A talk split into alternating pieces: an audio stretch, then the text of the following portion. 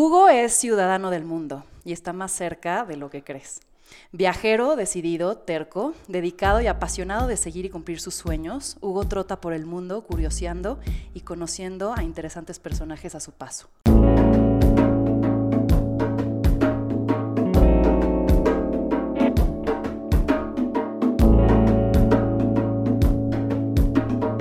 Esto es Más cabrona que bonita. Pero lo que más atrapa de Hugo es su libertad, su intensidad y su expresiva y siempre presente sonrisa. Hugo es un gran amigo, compartido, dispuesto a ayudar a la menor provocación y a encontrar la más mínima oportunidad para gozar de la vida y dejar el mundo mejor de lo que lo encontró. Hugo vino a conectar con su gente, a experimentarse y a descubrir a través de los pequeños detalles la felicidad. Hugo, bienvenido. Muchas gracias. Qué privilegio tenerte aquí a este nómada. Mi privilegio de estar aquí. Me he emocionado solo con tu introducción. Ay, muchas gracias. Eso es, eso es lo que eres, lo que lo reflejas. no lo has podido definir mejor, espero que sea así, porque todo era muy positivo.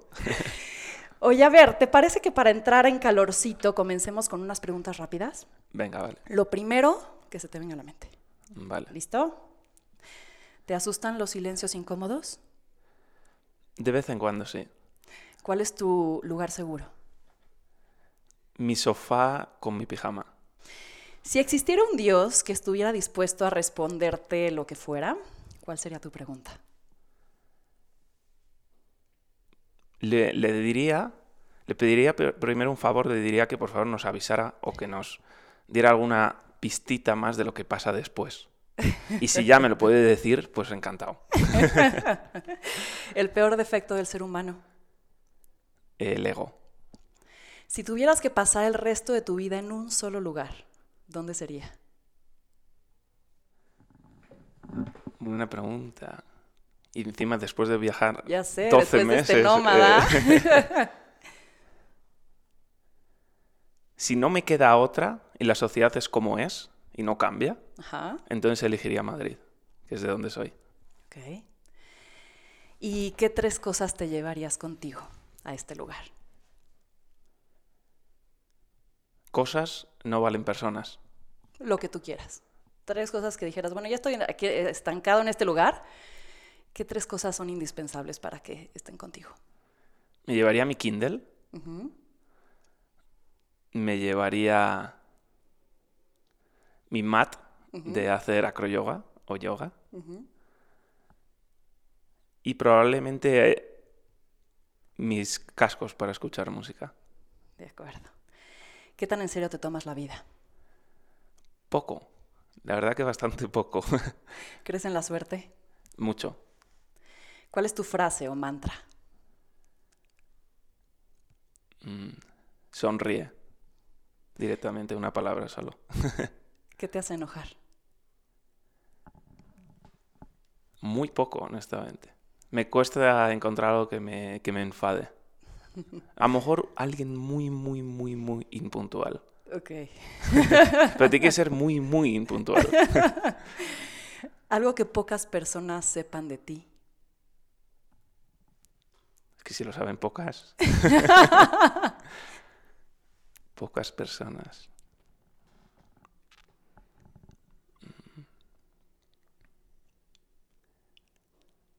Vale, un- mi lugar seguro era el sofá con mi pijama, ¿no? Muy pocas personas saben que con 33, que voy a cumplir en un mes, muchas veces me pongo Netflix, me cojo una servilleta, me la pongo en, en la camiseta, como si tuviera tres años, un cojín, me pongo lo que haya cocinado y me pongo a verlo. Y muchas veces se caen cosas en la servilleta. Muy pocas personas lo saben. Que usas babero. Literalmente, uso babero de vez en cuando. Cuando estoy solo en mi zona de confort. De. Cuando no hay nadie en ese momento. ¿Cuál es tu secret sauce para tener una buena actitud en la vida?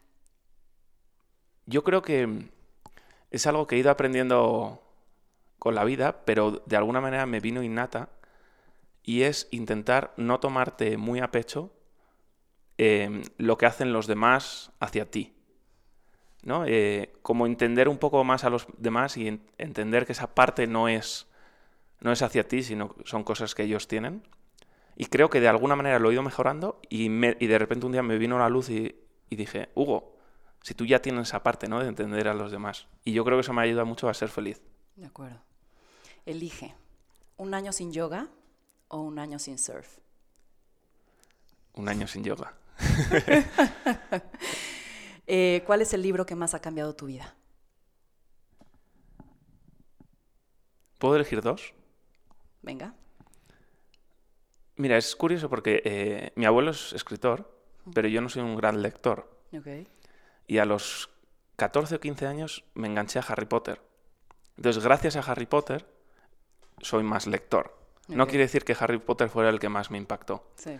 Y hace muy poco, creo que ha sido uno- creo que va a ser el libro que más me, me ha impactado, que se llama Muchas vidas, muchos maestros, de Brian Weiss, y creo que me va a impactar mucho en la vida. ¿Mejor viajar solo o acompañado? Te voy a decir que acompañado y si quieres luego vemos por qué. Porque he aprendido a viajar solo, pero aún así prefiero acompañado. De acuerdo. ¿Cómo te gustaría ser recordado? Como alguien feliz. ¿Cómo pasarías tu último día en este mundo? Si pudiera, reuniría a todo el mundo que quiero y me importa y estaría con ellos, nada más. Muy bien, ya respira. Ya se acabó. A ver, Hugo, te conozco recientemente, pero me interesaron varias cosas de ti. Sí, Tu libertad, tu curiosidad, tu autenticidad, tu energía buena onda y la valentía sobre todo de tomar una decisión que pocos harían, que es tomarte 13 meses de sabático. sí. Pero antes de llegar a ese tema central, quiero conocerte más. Vale. Entonces, eres intenso. ¿Qué es lo más intenso que has hecho? Uf. Así una locura que digas, es en serio, nadie me cree que haya hecho eso. Has pasado del calentamiento a una pregunta difícil. Eh, O La- sea, por ejemplo, ¿ya tienes? sí. No, dime. Porque yo tengo como una sugerencia, una ayudadita. A ver. ¿Te pidieron alguna vez que hablaras en una boda ah, y te metiste a clases de cómo hablar en público? Vale. Eso es ser intenso. Eso es ser intenso, vale. Yo lo, yo lo había confundido con intensidad hacia a lo mejor una persona. Entonces estaba buscando un ejemplo, ¿no? De cuándo había sido intenso con una persona. Sí, la verdad que en esa boda eh, de a mi gran amigo Jaime, eh, yo nunca había hablado en una boda. Ajá. De hecho, yo creo que nunca había hablado en frente de más de 20 personas. Y un día me dice que tengo que hablar. Que por favor, pero que tengo. ¿No? El típico favor de un amigo que sabes que lo tienes que hacer. Sí. Y mm, no te imaginas lo que hice para hacer ese speech, ¿no? Yo en ese momento trabajaba en LinkedIn y tenía muchos compañeros que sí que habían hablado en público, les gustaba hablar y nos llevábamos muy bien. Conseguí que al, fi- al final absolutamente todo en mi equipo me ayudara a escribir el speech, me ayudara a leerlo en alto, eh, me lo escuchara varias veces y no solo eso, sino que me apunté a una experta en teatro para que se lo pudiera leer durante una hora. El speech era de cinco minutos, así que se lo leí como diez veces para que me dijera cómo hacerlo bien y cómo hacerlo mal, ¿no? ¿Qué tal Sí. salió? ¿Bien? Yo creo que salió bien. Mira, lo que más nervioso me ponía, y ya lo digo, no era hablar en público, no era el speech, era que parece ser que en las bodas tienes que hacer una broma. Y si no, no quedas bien, ¿no? Y yo no podía eh, imaginarme que la gente no se riera. O sea, yo me daba pánico. Entonces, la, la broma era literalmente 15 segundos. Pero toda la preparación fue que esa, en esa broma se tenían que reír, ¿no? Entonces yo cuando les escuché reírse, que eran los primeros 15 segundos, ya, ya está, me Soltaste relajé y ya solté el speech totalmente natural. Oye, ¿de dónde vienen esas ganas de, de todo hacerlo bien, de meterle tanta pasión y intensidad a tu vida? Es interesante que me preguntes esto porque yo no creo que yo siempre quiera hacerlo bien. Ajá. Quiero siempre hacerlo bien cuando hay personas mirándome, cuando hay personas eh, que van a ver lo que hago. Yo no soy muy perfeccionista en mi vida, para nada. Pero sí que soy muy perfeccionista en hacer algo para que los demás piensen bien de mí. Mm, Y eso sí que le- ahí, ahí sí que soy intenso, te lo podría poner de, de ejemplo. ok, ok. Entonces yo creo que viene algo de la infancia, ¿no? Tu pregunta de por qué viene, ¿no? Y mira, ya pues por, por abrirme, eh, yo ahora, eh, bueno, yo voy a una terapia, una persona que de hecho aprecio muchísimo, se llama Sonia, y una de las cosas que vimos es que yo a los 8, 9, 10 años, un, un- o sea, cada año perdía un amigo. Y creemos que de ahí puede venir ese afán que tengo de siempre complacer a todo el mundo, ¿no? Mm. Entonces, eh, creo que me viene de ahí, que en ese momento debió de ser doloroso. No me acuerdo tanto, pero debió de serlo. Se quedó dentro de mí, pero a mí ahora, de a día de hoy, yo lo veo como algo ventajoso, en general. De acuerdo. Has tenido muchas vivencias, has vivido en muchos lugares, has viajado muchísimo. ¿Qué es lo más raro que te ha pasado? Lo más raro. O algo raro, o algún personaje extrañísimo. O sea, algo que sí dijeras, órale, no lo creo, Mira, ¿durante este año o en general? en general.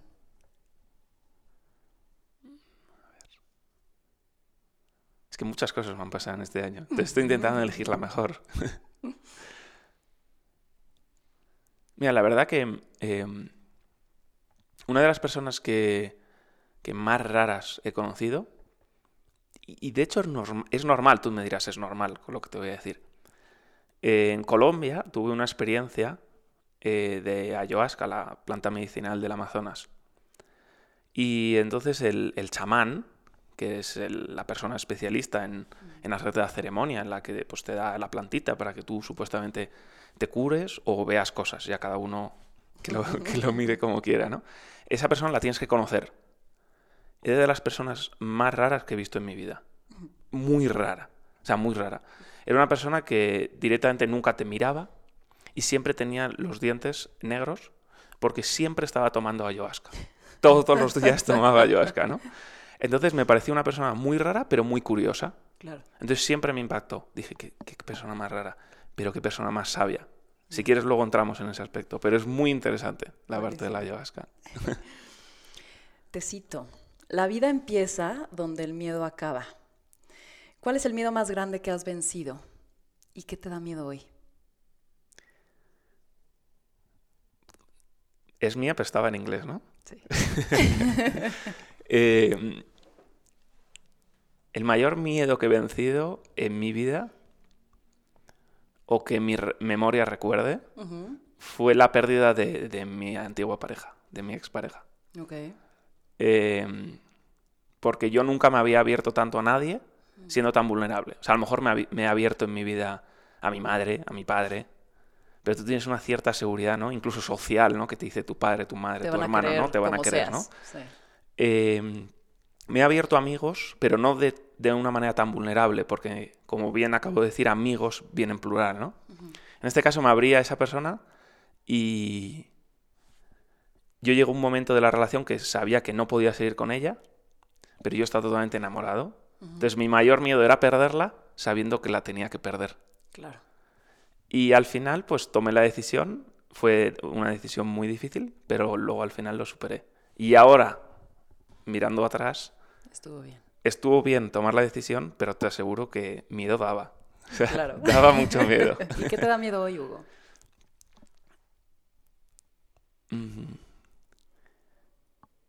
Por alguna casualidad de la vida, eh, si yo hiciera un jardín de las, de las cosas que me importan, y ahí la dividiría en parcelas, por alguna casualidad siempre aparecen, o sea, siempre aparece una parcela muy grande el- la parte femenina. Y cuando digo femenina, ya no hablo de mi madre, que es una madre increíble, o sea, que no tengo ningún conflicto en ese aspecto, o incluso de amigas o abuelas, sino hablo más de la parte de la pareja, ¿no? Entonces, por alguna casualidad, en mi, en mi mente siempre aparece un miedo hacia la pareja. Ahora mismo estoy soltero, ¿no? Y siempre aparece un cierto miedo que todavía estoy en el camino de encontrar por qué. ¿Por qué lo tengo ahí? ¿Y por qué es tan importante? Porque en ese jardín, la mitad del jardín es, es mi pareja, aunque no tenga, Ok. ¿no? O sea, Interesante. Otra vez, hay, decías que hay tres decisiones, creo que era Tony Robbins, ¿no? Tony Robbins. Tres decisiones que controlan tu destino. ¿En qué te enfocas? ¿Qué cosas son las que importan para ti? ¿Y qué hacer para crear los resultados que quieres? ¿Lo vives día a día? ¿Qué Mira, es- significa esto para ti? Es muy interesante que me hagas esta pregunta porque justo lo pensé ayer eh, cuando, me, cuando sabía que iba a venir aquí y dije, ¿saldrá Tony Robbins? Me digo cuando su- subí ese, ese post a Instagram y puse esas tres citas de Tony Robbins, estaba en un momento que, que era un, un gran fan de Tony Robbins. Tony Robbins es un gran psicólogo americano que, que su principal focus es el crecimiento. O sea, él está convencido que si tú tienes una mentalidad de crecimiento, siempre vas a ser feliz. ¿Qué me pasaba? Que yo en ese momento estaba abajo de mi vida, estaba en un momento muy difícil. Entonces, una, un, un pensamiento positivo de crecimiento en la vida me venía muy bien. Luego me he ido dando cuenta que cuando estás más estable, el crecimiento en mí, esta es mi opinión, ¿eh? no siempre te da la felicidad, no siempre te da la calma que quieres tener dentro. Esa armonía que necesitas para ser feliz no siempre te lo da el crecimiento. Entonces, dentro de, esa, de, esas tres, eh, de esos tres puntos que se enfoca al final en crece, no es lo que dice, te diría que no lo llevo en el día a día, pero que siempre lo tengo presente si un día lo voy a necesitar. De acuerdo. Otra vez, Hugo. Vuelvo a ti. Hoy es un día especial. Sin ninguna seguridad financiera, me siento más seguro y amado que nunca. Estoy listo para comenzar la aventura más grande de mi vida. Ahí comenzabas tu sabático. ¿Cómo nace la idea? Ahora sí metámonos como gordas, como en tobogán. ¿Cómo es el proceso de hacerlo realidad? ¿De dónde sale y cuándo das ese paso de valiente? Mira, yo todavía me acuerdo, tenía 15 años y le dije a, mi amigo Álvaro, Álvaro Vicioso se llama, que se casaron unos meses. Eh, él era una persona que era muy buen estudiante. Y yo no, no he sido muy buen estudiante. Siempre he aprobado, pero no soy muy buen estudiante. Y él me decía, y, él me decía pero Hugo, es que tienes, tienes que estudiar más, que luego tienes que ir a la universidad y tienes que ir a, Tienes que ir, pues eso, al trabajo que hay que ir, a, lo que la sociedad te está diciendo, ¿no? Y yo le dije, y todavía me acuerdo de la frase, le dije, oye, ¿y quién sabe? A lo mejor yo acabo casado con una india viviendo en India. No sé por qué le dije yo esa frase, ¿no? Y desde ahí mi cerebro empezó a pensar que yo siempre quería viajar. Yo tenía 15 años y en, esa época, por lo menos de donde yo venía, se, se viajaba menos. ¿Vale? De Madrid, pues no se viajaba tanto. Y desde ahí siempre en mi cabeza, siempre, yo quiero viajar, quiero viajar, quiero viajar y quiero hacerme un año sabático, ¿no? Entonces empecé a vivir en, Londres y empecé a, empecé a conocer gente del norte de Europa. Y en norte de Europa parece ser que hacerse un año sabático es como para ti irte un fin de semana a la playa. O sea, es algo totalmente normal, ¿no? Pero en España el año sabático es, bueno, pero estás loco. Estás loco, vas a hacer un año sabático, luego la carrera, nadie te va a respetar. Este holgazán. Yo, yo llegué a escuchar es verdad que de, abuelos, o sea, de personas más mayores, es decir, es que ni tus amigos te van a respetar. Es decir, que si tú no tienes tu estatus laboral, tus amigos no te van a respetar. ¿no? He llegado a escuchar eso por algunas partes. Luego también he tenido muchos apoyos, es la verdad. Entonces, siempre lo he tenido en mente, pero siempre hay una excusa profesional. Siempre. Voy a promocionar este trabajo mejor, me van a subir el sueldo, ¿no? ¿Qué me pasaba? Que yo estaba viviendo en Dublín, una ciudad que no sé si la conocéis, pero llueve mucho. Y yo soy un amante del sol. Y llevaba cinco años en Londres y tres en Dublín. Me encantaba mi trabajo. Trabajaba en LinkedIn, una empresa súper abierta, súper amigable, increíble de trabajar. Y lo que pensé es, voy a dejar el trabajo de mi vida porque no puedo más estar, estar debajo de esta lluvia. Entonces, ya que voy a hacer un sacrificio profesional, voy a hacer el sueño de mi vida personal. Y me voy a ir a viajar por el mundo, ¿no? Eso fue lo que me, o sea, lo que fue como el detonante en mi cerebro que dijo, venga Hugo, hazlo, ¿no? Y desde ese momento a que lo hiciste, ¿cuánto tiempo pasó? ¿Y qué sucedió en el proceso? Vale, esto es muy interesante.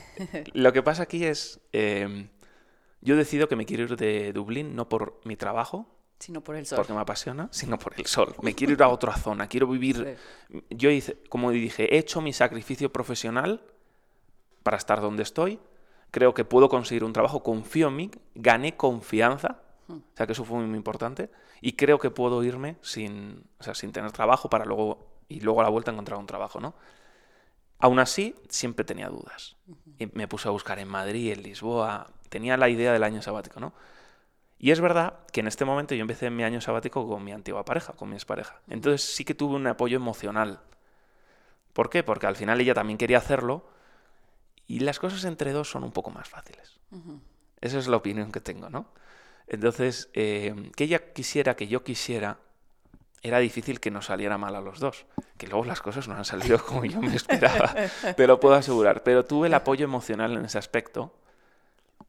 Y luego hay otro concepto aparte, el apoyo emocional, que menos mal que lo tuve porque honestamente mi año sabático ha sido el mayor regalo de mi vida, después del nacimiento, evidentemente, eh, fue que eh, claro, al hacerlo con ella y supongo que vosotros lo habéis vivido, o tú lo has vivido, Ana Victoria, cuando estás ciegamente enamorado, hay cosas que no ves. Entonces ahí ya sí, ya sí, si tenía alguna duda, ya no lo tenía. O sea, si ya tenía encima el apoyo emocional de otra persona, era mi sueño desde los 15 años. Iba a dejar mi trabajo, me iba a mudar, iba a tener que buscar un trabajo y encima ya estás ciego en ese momento, ya me tiré a la piscina. y ahí dije, para adelante, hay que, hay que ir, hay que hacerlo. Y para quien nos está escuchando y diga, yo quisiera hacerlo, o sea, ¿qué? ¿Hiciste un plan? ¿Dijiste cuánto necesito de ahorros? ¿Cómo escogiste los lugares? ¿Tenías como, a ver, en este año sabático quiero lograr lo que no he logrado o por, eh, o no sé, por cuestiones de tiempo no he podido hacer? O sea, ¿cómo organizaste los objetivos para que no fuera nada más un año me voy a tirar a hacer nada, ¿no? Claro. Una cosa que yo tenía muy clara es que, bueno, como todos, yo tengo 33, ¿no? Entonces como yo creo que la gran mayoría de la sociedad eh, empezamos a viajar a los 18 y normalmente viajas y probablemente estés borracho las dos o tres noches que estés ese fin de semana. y así pasa hasta más o menos la mitad de los 20. Y normalmente vas cambiando un poco, ¿no? Entonces, cuando yo cumplí 30, ya mis viajes empezaron a pasar de menos salir de fiesta y más hacer otras cosas. Y una de las cosas que quería en el año sabático es que no fuera enfocado a eso, que hay mucha gente que lo ve así, ¿no? Y yo soy un apasionado del deporte. Entonces dije, ¿qué puedo hacer qué deporte puedo hacer y qué puedo aprender durante este año para que este año sabático de verdad no solo sea un año en el que yo sea extremadamente feliz, sino que me sirva para el futuro. Entonces, apasionado del surf, dije, todos los destinos tienen que tener surf, ¿no? ok, ese, es el primero. Esa fue la primera variable, ¿no? Y entonces, lo primero, surf.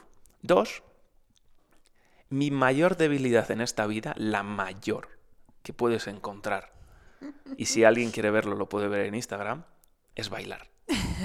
No es que se me dé mal, es que no sé, no sé, o sea, no sé ni seguir el ritmo, ¿no? Pero te encanta. Por alguna casualidad de la vida, yo siempre digo esto, yo he sacado la pasión de mi madre por bailar y el ritmo de mi padre. siempre lo digo, ¿no? Entonces, eh, dije, otro destino tiene que ser bailar. Y de ahí que pase por Colombia, ¿no? Y luego quería ir en pantalón corto los 12 meses. Entonces, eso era otra variable. Y ya como último, nunca había estado en África. Y siempre tuve un interés por ir ahí. Entonces esas fueron las variables por las cuales elegí los destinos. Enlístamelos. Fuiste a Marruecos, Sudáfrica. Empecé en Marruecos un mes. Hice slow travel, ¿no? O sea, viaje lentito, un mes en cada sitio. Empecé en Marruecos, luego Sudáfrica. Luego hice Singapur solo una semanita, nada más. Luego Bali un mes eh, Siergao, que está en Filipinas, una mini isla. Por cierto, un paraíso increíble, para el que me esté escuchando. Luego eh, hice un viajecito por Vietnam. Luego estuve tres semanas en Sri Lanka. Me fui a Lisboa a celebrar el cumpleaños de mi madre, los 60 cumpleaños. Pasé dos semanas por Madrid por cierto, cambié todas las maletas porque me había equivocado en estrategia de maletas en los primeros meses. Y no se lo recomiendo a nadie. Yo iba por los aeropuertos con cinco maletas, ya no sabía dónde ponérmela encima de la cabeza, era algo horrible, ¿no? Y luego ya aprendí que con cuatro cosas vale, ¿no? Y de ahí llegó al destino, para mí, mi destino favorito, con todo mi respeto a México, que estoy ahora aquí, que fue Colombia. Mm. Que fui por dos semanas y me quedé dos meses.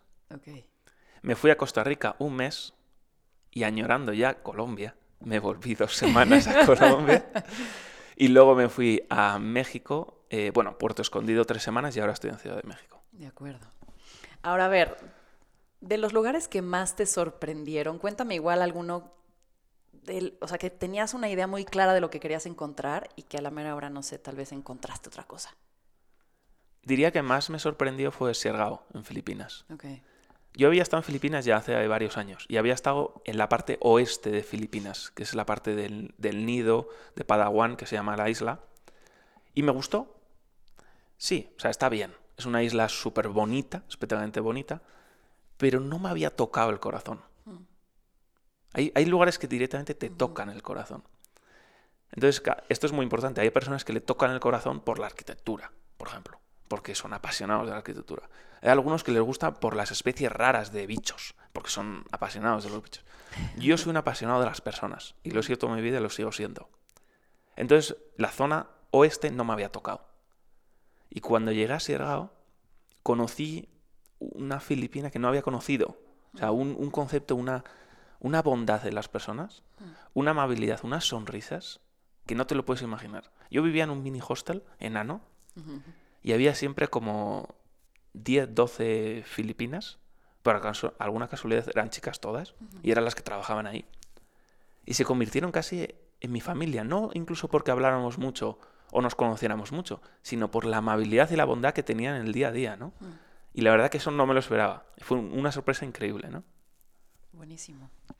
Cuéntame cómo eran tus días. O sea, no llegaba un momento en que decías, tengo culpabilidad, siento que tengo que producir. O sea, venías con un chip de hacer, hacer, hacer y de repente llevo tres semanas solo surfeando. ¿No entraban esos momentos de pánico? ¿Cómo era tu día o cómo planeaste tu día para no caer en ello? En ese, es una pregunta súper buena porque además lo voy a poner en dos contextos. Porque aquí es muy importante entender la personalidad de cada uno. Claro. Entonces, a mí no me pasó, pero a mi exnovia, por ejemplo, sí le pasó los primeros meses. Entonces, es importante entender que te puede pasar. En mi caso, yo creo que yo soy un poco vividor. Entonces, a mí me gusta mucho el ocio, no el ocio negativo. No te estoy hablando ya la noche, eso. El ocio me refiero el concepto de, estar haciendo cosas que te desarrollen personalmente, para mí tiene ya un valor increíble. No tiene, para mí, no tiene todo que ser profesional. Oye, si en la vida has encontrado algo que se solapan, que sea profesional y personal, pues enhorabuena, es difícil de encontrar, pero, pero es posible, ¿no? Entonces, ¿qué pasa? Que yo lo rellené todo con deporte, que es la cosa que más amo en esta vida. Entonces, cuando tú te metes, te levantas y ves el parte de las olas, y ves que hay buenas olas, y te metes cuatro o tres horas a surfear en el agua, y para ti ha sido un segundo en el agua, y has salido con una sonrisa de lado a lado, tu cuerpo totalmente en un estado de placer, porque está como cansado pero relajado al mismo tiempo, el resto de día ya es... Valió la pena. Vale, valió la pena. O sea, una sonrisa. Si te tumbas, si lees, si conoces a alguien, ya pues ya estás con una sonrisa de lado a lado. De acuerdo. Ahora, tuviste experiencias también de vida, ¿no? Fuiste a África, Burn. Enseñaste a unos niños en Bali, no nada más inglés, sino la Macarena. Eh, este, aprendiste a bailar, ¿no? O sea, para ti, no sé, cuéntame un poco esta interacción y estas experiencias, tal vez alguna que digas, hay un antes y un después de mí. Porque yo veía esta sonrisa no nada más en ti, sino en los niños, en las personas que te convivían. Y claramente tocar vidas te cambia a ti también. Totalmente de acuerdo. Entonces, ¿qué vivencia crees que realmente marcó para un antes y un después de Hugo? Mira, es que en este caso tengo que elegir dos porque son las dos muy claras. A ver. Y las voy a hacer por orden de tiempo, ¿no? La primera fue en Bali, llevaba como cuatro meses, y, y fui, a hacer un, fui a hacer un voluntariado al norte de Bali, que es el que acabas de nombrar, ¿no? Y yo iba a ayudarles. Y yo salí diciendo que ellos me habían ayudado a mí. Eso es lo primero que pensé cuando me fui, ¿no? Yo iba a, a enseñarles inglés y, y a reusar el plástico. ¿Vale? O sea, cómo, ser un poquito más ecológicos. Yo llegué a una escuela que, que la puerta eh, casi ni cerraba, que los niños no tenían absolutamente nada, ni papel, ni boli, no tenían absolutamente nada, no había luz, evidentemente no había nada. Los niños iban descalzos y entraban y salían cuando querían, cosa que para mí me sorprendía. Yo me acuerdo mi primer día que, que veo a uno de los alumnos y le digo, no salgas y me mira con una cara diciendo, profe, tú me puedes decir lo que quieras, pero yo voy a hacer lo que quiera. Eso me dijo el alumno con su cara. Claro. Y al segundo cogió y se fue.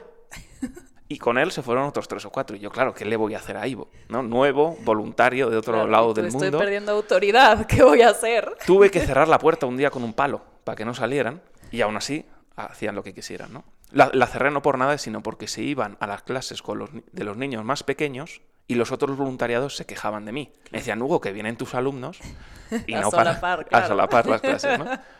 Ellos me enseñaron cómo eh, iban andando descalzos. No tenían casi nada. Cuando te digo casi nada es, tenías que ver lo que comían. Tenías que ver eh, dónde vivían, dónde dormían y la felicidad que tenían absolutamente durante todas las horas que estaba yo con ellos todo tipo de personalidades te encontrabas. Desde la más estudiante, por alguna casualidad, casi todas eran chicas, súper buenas estudiantes increíbles, tenía un nivel de inglés súper avanzado, de matemáticas, que yo les ponía ejercicios de matemáticas y a veces decía, espero que sea más rápido que ellas. y tenían 11 años, ¿no? Hasta el niño, pues que decidía que no te iba a obedecer, pero era feliz con su vida. Y no era malvado, que no es lo mismo, ¿eh? Era feliz, pero no te, no te obedecía, ¿no? Entonces aprendí esa parte de la felicidad, esa parte de no tener tanto.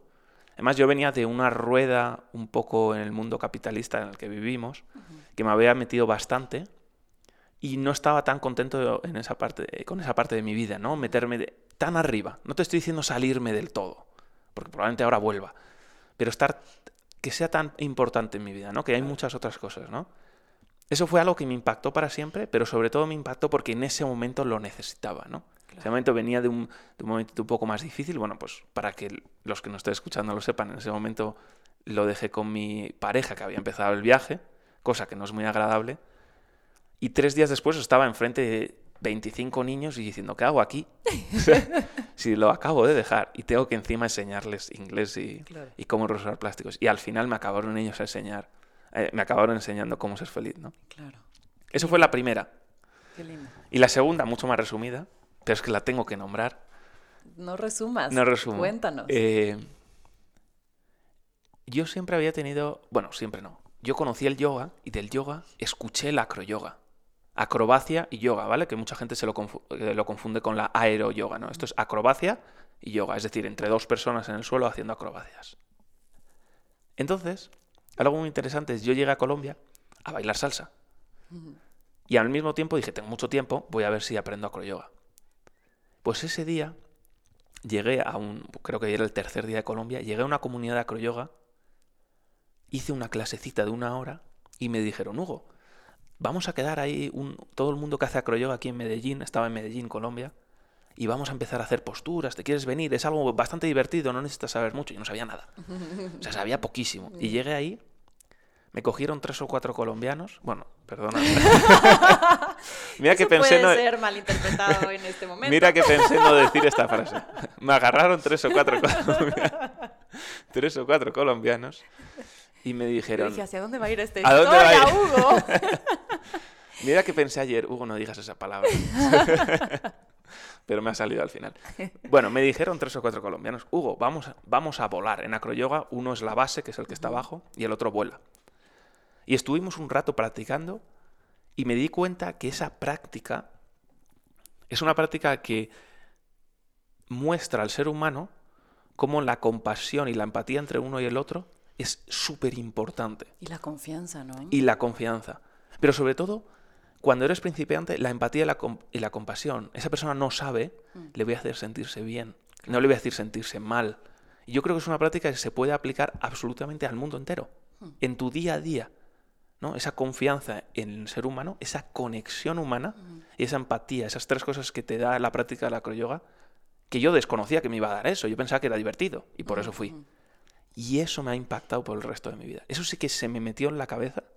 Han pasado cuatro o cinco meses desde ese día y eso sí que lo tengo mañana y tarde el día que me levanto a todas horas. Qué lindo. Ahora hablemos un poco del desapego.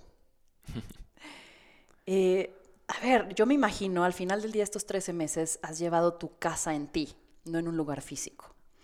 Y tu familia se ha convertido en la gente que te vas topando, que tienes que eventualmente dejar. Entonces, ¿cómo viviste esto de encontrar estos lugares tan especiales para ti que llamaste hogar y después tenerles que decir adiós? ¿Eso te has trabajado el desapego en este año? Lo he trabajado mucho. mucho, diría. Y, y mira, voy a empezar diciendo que yo no quería viajar solo. Ya. Aunque se lo recomiendo a todo el mundo. Ahora.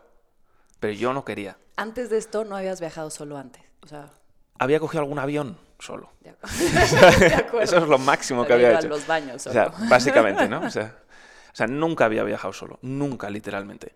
Había ido pues de Dublín a Madrid y mi madre me venía a buscar al aeropuerto. Claro, ok, de acuerdo. Entonces esto sí fue un, un cambio. Entonces yo empiezo con mi pareja, que fue uno de los motivos, digo, oye, yo no quiero viajar solo, pero quiero hacer un año sabático. De repente aparece una persona que quiere hacerlo conmigo, vamos a por ello, ¿no? A los dos, tres meses de empezar, me, encuentro solo. Y yo puedo y yo todavía me recuerdo un- de una llamada de una muy buena amiga mía, me decía, pero Hugo, vente a Madrid, déjalo ya, vente a Madrid. Y yo, que yo no me voy a Madrid, que yo sigo mi año sabático, aunque sea solo, ¿no? Entonces, empecé a aprender a viajar solo. Y para aprender a viajar solo, una de las cosas que tienes que aprender es a decir adiós. Claro. Pero no es un adiós, es un hasta luego.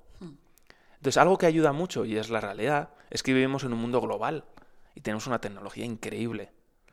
Hoy en día viajar es mucho más fácil que antes, entonces el desapego es un poquito más fácil. Y luego, algo muy importante que, te, que me ayudó a mí y que puede ayudar a las personas es a, a no decir nunca. O sea, no es no te voy a volver a ver la vida.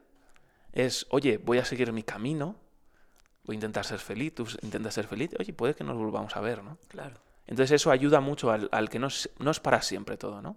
de acuerdo.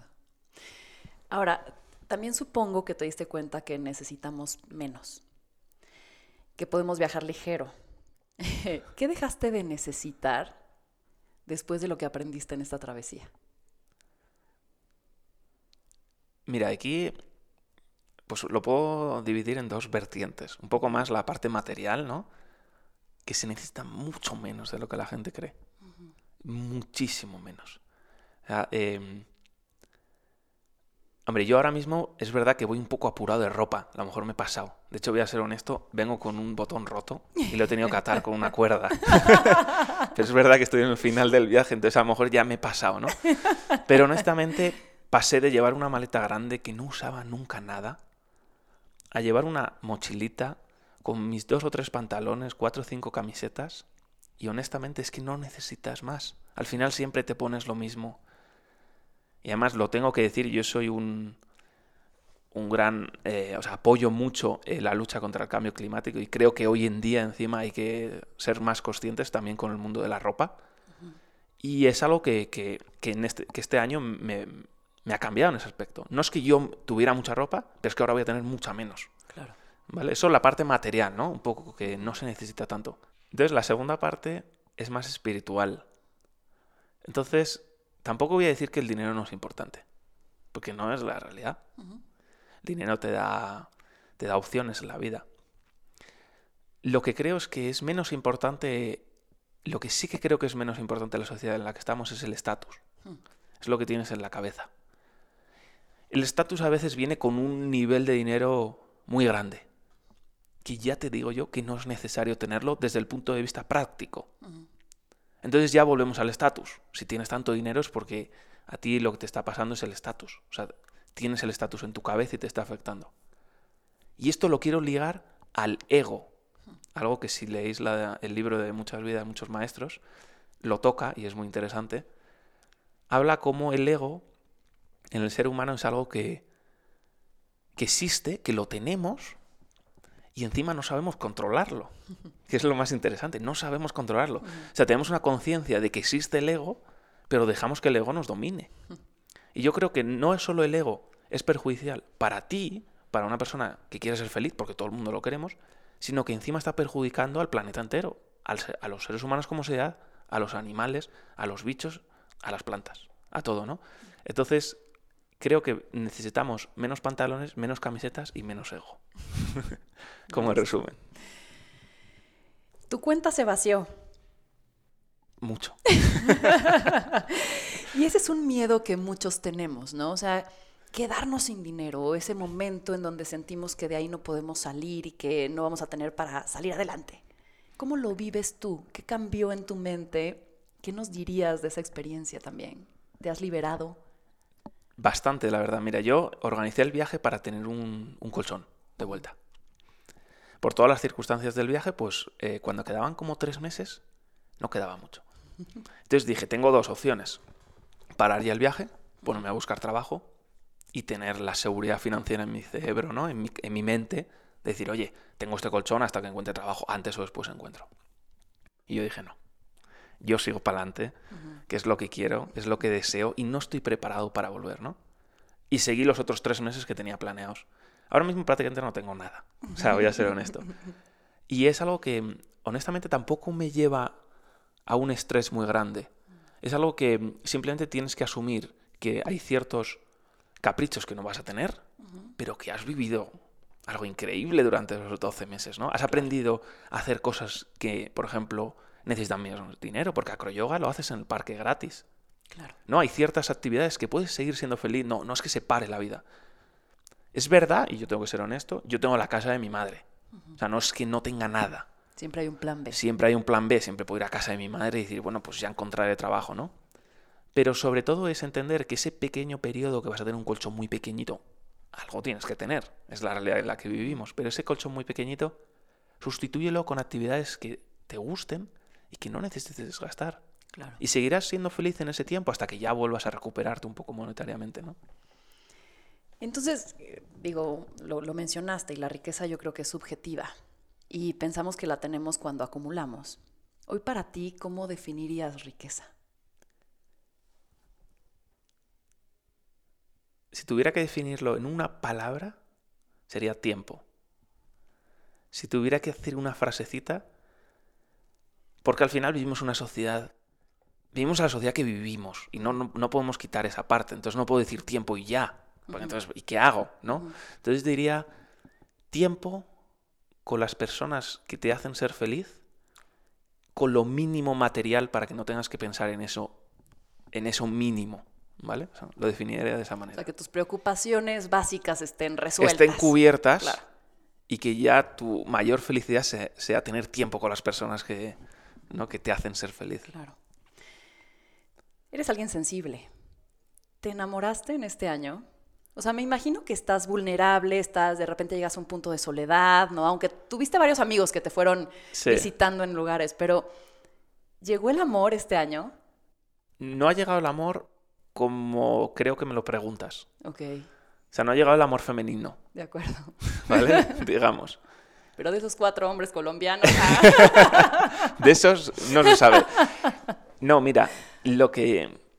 eh, También me pasó en Colombia esto.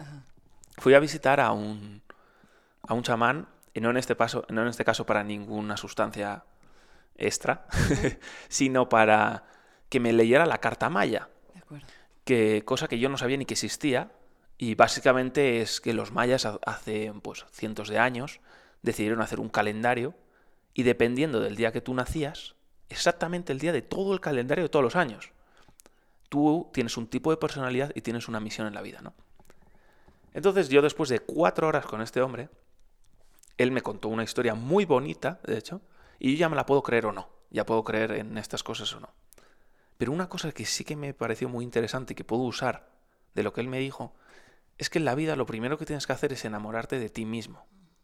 Entonces, cuando tú ya te enamoras de ti mismo, tú imagínate que tienes que hacer una similitud de cuando vas andando enamorado de otra persona.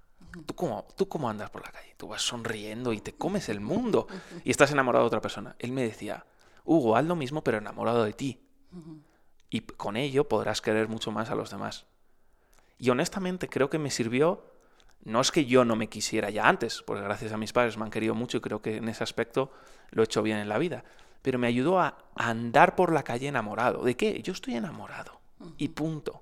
Todavía no tengo a nadie, pero yo ya estoy enamorado, ¿no? Y eso fue una experiencia muy bonita, la verdad. Qué lindo. Hubieron momentos difíciles. Uno en especial. Me parece que estabas, no sé si en Filipinas tal vez. Estaba en Bali. Que llegó y llegó algún amigo. Cuéntanos de esos momentos flacos, o sea, esos de duda, de tal vez, al final en el año tenemos, todos nos deprimimos en algún momento, Sí. ¿no? Y es natural, pero esos, esos bajones, porque no todo es alegría. Cuéntanos esos, esos momentos oscuros de este viaje. Mira, mi, mi- lo más oscuro que viví fue evidentemente la separación de mi pareja en mitad de... Bueno, en mitad no, al, al tercer mes del viaje en Bali. Entonces, en ese momento, eh, tú estabas viajando con un plan en tu cabeza. Todo planeado. Eh, todo, absolutamente todo. Además, ella era holandesa, entonces te- estaba todo planeado ya. Vale. Yo digo, ¿y ahora qué hago, no? O sea, entonces tenía un amigo que había vivido en Asia y me decía, Hugo, vete a, vete a Siargao, Filipinas, que te va a encantar. Yo el primer billete que, que, mi- que miré, pues él lo reservé y me fui para allá, ¿no?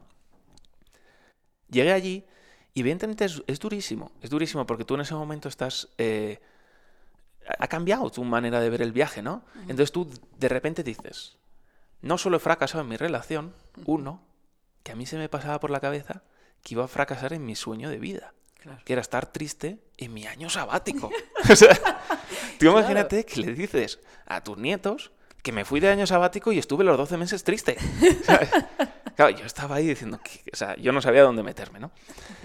Gracias que es verdad que Filipinas me ayudó, pero no solo me ayudó, sino que de repente, a veces la vida te sorprende positivamente.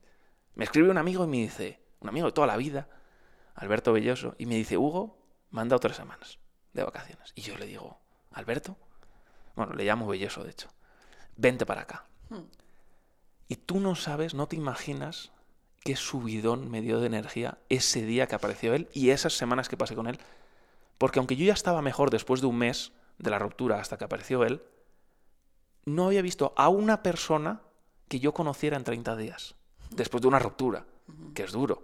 Había visto a filipinos encantadores, súper simpáticos. había conocido a gente, hacía surf, hice amigos, pero ni una persona que ya conociera de antes, ¿no? Que te diera un abrazo de esos de hecho, es un abrazo, el poder del abrazo lo llamaría. Del abrazo. de que alguien que conoces y que tienes una conexión, una conexión emocional, ¿no? Entonces, esa persona que estaba ahí y que de repente te tumbas y no tienes que hablar de nada. Y, por ejemplo, a tu pregunta inicial, ¿no? Los, eh, eh, los, silencios, incómodos, ¿no? Y te da igual todo. Y da igual lo que hagas, esa persona te va a aceptar y se va a reír. Fue algo increíble, fue una suerte increíble, ¿no? Para esa, esa superación que tuve que hacer durante el viaje. De acuerdo. ¿Habrías hecho algo distinto si volvieras a empezar? Sí. Em, esto, es, interesante. Porque aquí puedo hacer algo distinto que esté en mis manos, es decir, como que si volviera a empezar y está en mis manos y que no esté en mis manos. Entonces, que esté en mis manos y sí o sí, es algo que yo he empezado solo a hacer el final, al final. Entonces yo me he metido en, muchos, muchas cosas nuevas en mi vida, ¿no? Como el baile, la acroyoga. Y siempre tenía en la lista meditación, pero no lo hacía. Entonces solo empezaba al final. Y claro, ahora mismo, volviendo a, la rueda donde estamos, haciendo entrevistas de trabajo, empezando a trabajar, es más difícil. He pensado, ¿por qué no empecé desde el principio? ¿Por qué no lo metí como hábito? ¿no? Eso es algo que estaba en mi mano. Algo que no estaba tanto en mis manos, y se lo recomiendo a cualquier persona que haga un año sabático, es no organizas. No organices nada. Si quieres hacer una tormenta de ideas en tu cabeza y ten algún, algunas ideas donde quieras ir, cómprate un billete y ya. Eso es algo que yo cambiaría. Lo hice en mi segunda parte y en mi segunda parte ha sido, digamos, más mágica que la primera. Y lo que te da es libertad de poder decidir, oye, me quedo más tiempo aquí que me encantó o me muevo antes. Exactamente. Mira, al final, yo creo que por mucho que a la gente le guste la arquitectura y los bichos y todo lo que queramos, somos seres humanos y algo de impacto va a tener las personas que conozcas. Claro. Si tú ya lo tienes todo organizado, no, das, no te das a ti una oportunidad de conocer a esa persona con más profundidad. O a lo mejor tu corazón te está pidiendo quédate, pero no puedes porque te has comprado cinco billetes ya después. No es que solo te has comprado uno, es que te has comprado cinco porque está todo organizado, ¿no? Entonces, escucha a tu corazón desde el primer día. Cómprate el billete y escucha a tu corazón, ¿no? Uno de los libros que me he leído durante este año es El alquimista, ¿no? ¿Y qué hace el alquimista? Porque Pablo Coelho lo cuenta de una manera muy literaria. Claro. Pero lo único que hace es escuchar a su corazón. Y ya, escucha lo que viene de fuera, lo analiza y escucha al corazón. Pues yo eso es lo que le recomendaría a todo el mundo que hiciera un año sabático. De acuerdo. ¿Recomendarías esta experiencia a cualquiera? ¿O hay como una etapa o tienes que tener ciertas características o cierta edad? Mira, una de las... Si yo tuviera que desde el punto de vista profesional, si tuviera que eh, darle un título a mi año sabático, sería eh, el nuevo MBA, ¿no? diría, o sea, vivimos en una sociedad en la que está cambiando todo y que hay muchas habilidades que se adquieren a través de las personas. Y yo creo que los estudios y ciertas cosas que no te lo dan. Y creo que un año sabático te lo puede dar. Una cierta armonía en tu cuerpo que puedes luego traer a tu empresa. Es algo que, mira, eh, ahora mismo estoy buscando trabajo y entonces estoy leyendo pues, ciertos artículos para ver qué contar en las entrevistas. ¿no? y una de las cosas que he leído es que hay un estudio de la Universidad de Oxford que dice que el 13%, o sea, que los, em, los empleados felices son un 13% más productivos que el resto. Yo creo que el año sabático no solo te va a dar una felicidad, sino te va a, te va a dar un conocimiento de ti mismo para que a futuro, cuando tú tengas altibajos, puedas encontrar la armonía de vuelta de una manera más fácil. Y eso creo que las empresas lo tienen muy infravalorado y lo deberían valorar más, ¿no? O sea que sí a todo el mundo que esté en el mundo profesional. Y bueno, ya desde el punto eh, personal es un sí, sí y 100%. Creo que debería ser algo casi recomendado por los gobiernos, honestamente. ¿eh? es mi opinión personal. No te estoy diciendo que absolutamente todo el mundo, y sí que creo que es mejor hacerlo con un propósito, a tu última pregunta. Es decir, creo que hay que encontrar una cierta madurez para que el año sabático sí que te pueda dar un valor a largo plazo. La felicidad cortoplacista te la va a dar, porque estás en una playa, en un paraíso. O sea, ¿quién está infeliz en un paraíso? Es difícil, ¿no? Es posible, pero es difícil, ¿no? Pero para que ya sea una inversión más a largo plazo, creo que, quieres, que tienes que adquirir una cierta madurez y cuando digo madurez, me refiero de conocimiento de ti mismo. Aunque el año sabático te lo va a acabar, o sea, te lo va a acabar de terminar. Bueno, yo creo que nunca te acabas de conocer, ¿no? Pero sí que te puede dar un gran salto en tu conocimiento personal. Creo que sí que tienes que tener un mínimo de conocimiento personal para que puedas sacarle partido desde el punto de vista em, de nuevas habilidades, ¿no? O de encontrar una felicidad a largo plazo, de qué cosas te gustan, ¿no? O sea, una persona un poquito más mayor, que digamos que no tenga ya los 21, ¿no? O sea, que sea un poco más, un poco más mayor de los 21.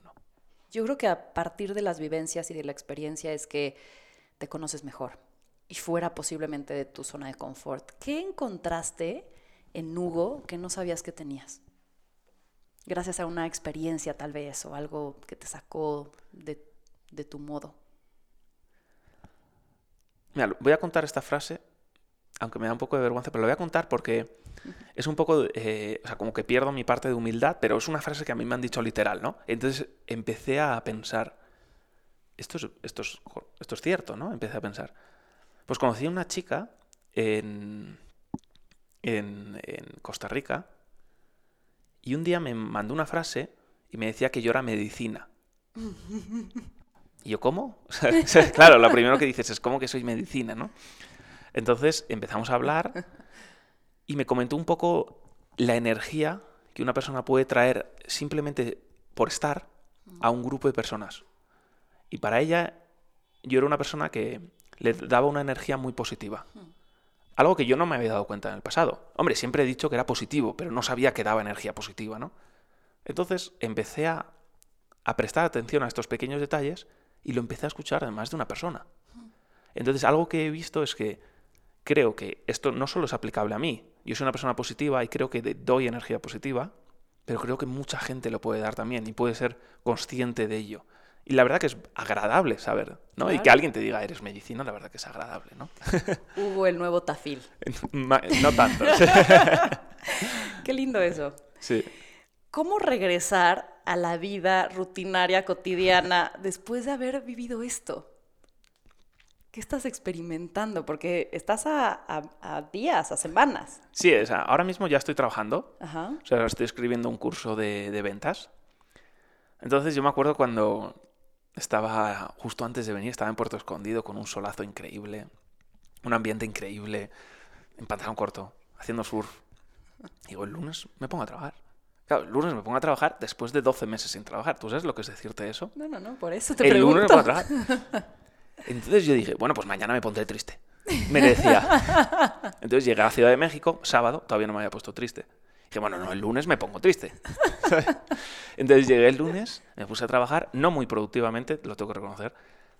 Y yo, bueno, hoy me pongo triste, si no, mañana me pongo triste. Han pasado tres semanas y todavía no me he puesto triste, ¿no? Mi productividad ha aumentado muchísimo. Ha pasado de estar muy despistado en tres semanas. Es decir, el miedo de una empresa a contratar a una persona en año sabático ha pasado tres semanas y ya estoy trabajando como un día normal. Este lunes ya me meto a trabajar a tiempo completo con un equipo. Entonces, eh, sí, cuesta un poco la parte de eficiencia. Estás un poco más despistado. Eh, te cuesta un poco más eh, empezar. Pero también tienes mucha más energía. Muchísimo más energía que tenías antes. Estás mucho más motivado. No estás nada cansado. yo creo que en general es positivo. Hablas de la importancia de seguir los sueños. ¿Cuál es tu siguiente sueño? Mira, aquí em, Los sueños, yo creo que es algo muy importante entender que yo creo que esto pasa prácticamente con cualquier concepto de la vida, es que siempre hay niveles. Entonces tú puedes tener el sueño de tu vida, puedes tener sueñecitos, ¿no? Entonces te podría decir, pues ahora mismo mi próximo objetivo es conseguir hacer un parado de mano, ¿vale? Que en español se llama pino. Es un objetivo, un sueñecito, ¿vale? Porque para, mí es importante, ¿no? Es una demostración de que con cierta edad también puedes aprender ciertos movimientos que normalmente solo se aprende de pequeño, ¿no? Entonces, es un sueñecito que tengo. Pero aún así, eh, por muy trotamundos que he sido, sí que tengo un mínimo de añoranza a la estabilidad. Entonces, si tuviera que elegir un sueño medio placista, si lo podríamos llamar así, sí que sería encontrar una persona a corto plazo en una ciudad que yo sea feliz. ¿no? Si tuviera que decir un sueño cortoplacista. Ya más a largo plazo, eh, como mi madre siempre me decía que era un amante de los niños, siempre he querido que, tener niños y algún día querré tener niños.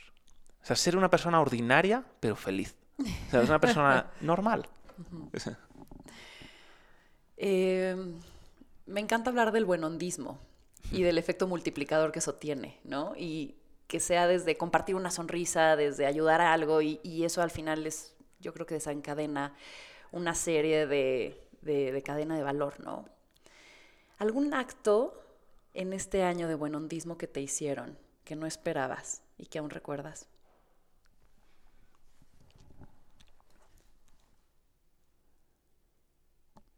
Hay ciertas, hay, hay veces que esperas cosas, ¿no? Y hay veces que si que si esperas de una persona de 0 a 10 un 7, a veces que una persona aparece un 10. Entonces, eh, cuando estaba en, eh, abajo, en Bali, o sea, cuando estaba en mi momento más difícil, llamé a mi, a mi gran amigo Jaime y yo me esperaba una conversación de apoyo, nada más. Pues esa persona durante un mes se volcó diariamente, en el otro lado del mundo, para conseguir que aunque sea esos 20 minutos que hablaba conmigo, yo estuviera feliz, ¿no? Hmm. Y sí, me esperaba de él muchísimo, pero no siempre esperas un 10, ¿no? Pues él me dio el 10, ¿no? Hmm. Y fue algo increíble. Algo que me tocó y casi incluso estaré agradecido el resto de mi vida, ¿no? Un último mensaje que quieras compartir con la gente. Mira, yo diría que... Mm, voy a dar un mensaje más generalista y voy a decir que, primero, evidentemente, que, que sonriamos, que sonriamos a la vida, que intentemos ser felices, cada uno como pueda, que encuentre lo que le haga ser feliz y que todos somos diferentes, ¿no? Y luego quiero, eh, quiero nombrar la empatía. Creo que eh, es, uno de mis grandes aprendizajes de este año y yo creo que da la felicidad a la otra persona y a ti. Así que si puedes ser más empático, sélo. Y luego viaja. pues no puedo acabar la frase sin decir viaja, conoce y si puedes hazte un año sabático. Genial. Cierro en tus palabras, también en español, disculpa. Recomiendo a cada uno a perseguir sus sueños, cualquiera que sean. La vida siempre te da increíbles oportunidades, siempre y cuando las enfrentes con una mente positiva y abierta. Gracias, Hugo, por estar aquí. Esto fue más cabrona que bonita. Muchas gracias.